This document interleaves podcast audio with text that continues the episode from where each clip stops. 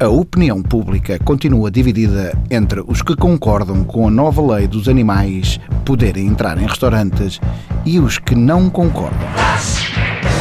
Fomos escutar as opiniões. Antero Páscoa, sou da Armesinde. Eu acho que com esta lei. Epá, acho bem, mas eh, Agora, tem de haver é o quê? Um apoio no que toca às infraestruturas, porque eu estou com um problema em tribunal derivado a um cliente que foi ao meu estabelecimento comercial e levou o seu animal, que é um caranguejo chamado Pimpão. Ora, pediu ao meu empregado se podia meter o Pimpão no aquário do marisco enquanto ele ia jantar. O meu empregado, na maior das boas vontades, disse que sim, mas não avisou o resto da equipa. O que é que acontece? Há um grupo de espanhóis que entra e pede uma mariscada especial, que leva vários tipos de marisco, né? E lá se foi o pimpão no meio daquela confusão. Que é uma situação muito dolorosa que podia perfeitamente ser evitada. Ora, se o governo não apoiar nas infraestruturas, ou seja, neste caso haver um tanque para o marisco que é para servir e outro tanque para o marisco que venha a acompanhar o dono, tanto na sua ida ao restaurante, pode efetivamente haver outros casos como o do Pimpão. Portanto, eu espero aqui que a morte do Pimpão não tenha sido em vão. Tenho dito.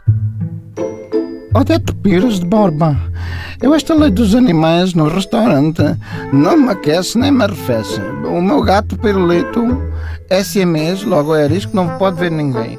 O meu marido é caseiro e não faz vida de café. Portanto, e eu, quando vou jantar fora, nunca levo a minha sogra. Logo, esta legislação dos animais no restaurante não me afeta. Sandro, só Sandro, só do sei.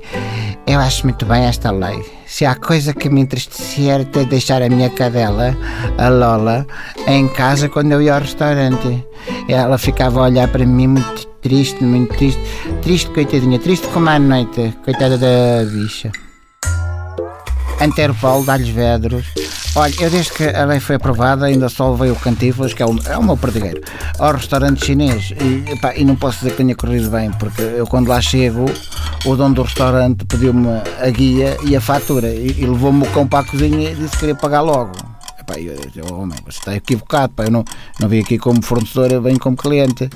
Pá, o, enfim, o equívoco foi desfeito, mas o que é certo é que o Cantiflas nunca mais lá quis ir. Tenho ideia que o cachorro ficou desconfiado, né? E olhem que os perdigueiros têm faro para estas coisas. Hanna, sou Lisboa. Sou apoiante desta lei. Só levo os meus cães, portanto são dois galgos afegães que eu tenho, a restaurantes onde, para além de permitirem animais, permitam fumadores.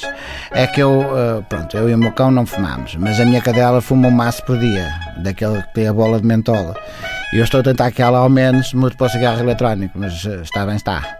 O galgo é uma raça muito teimosa.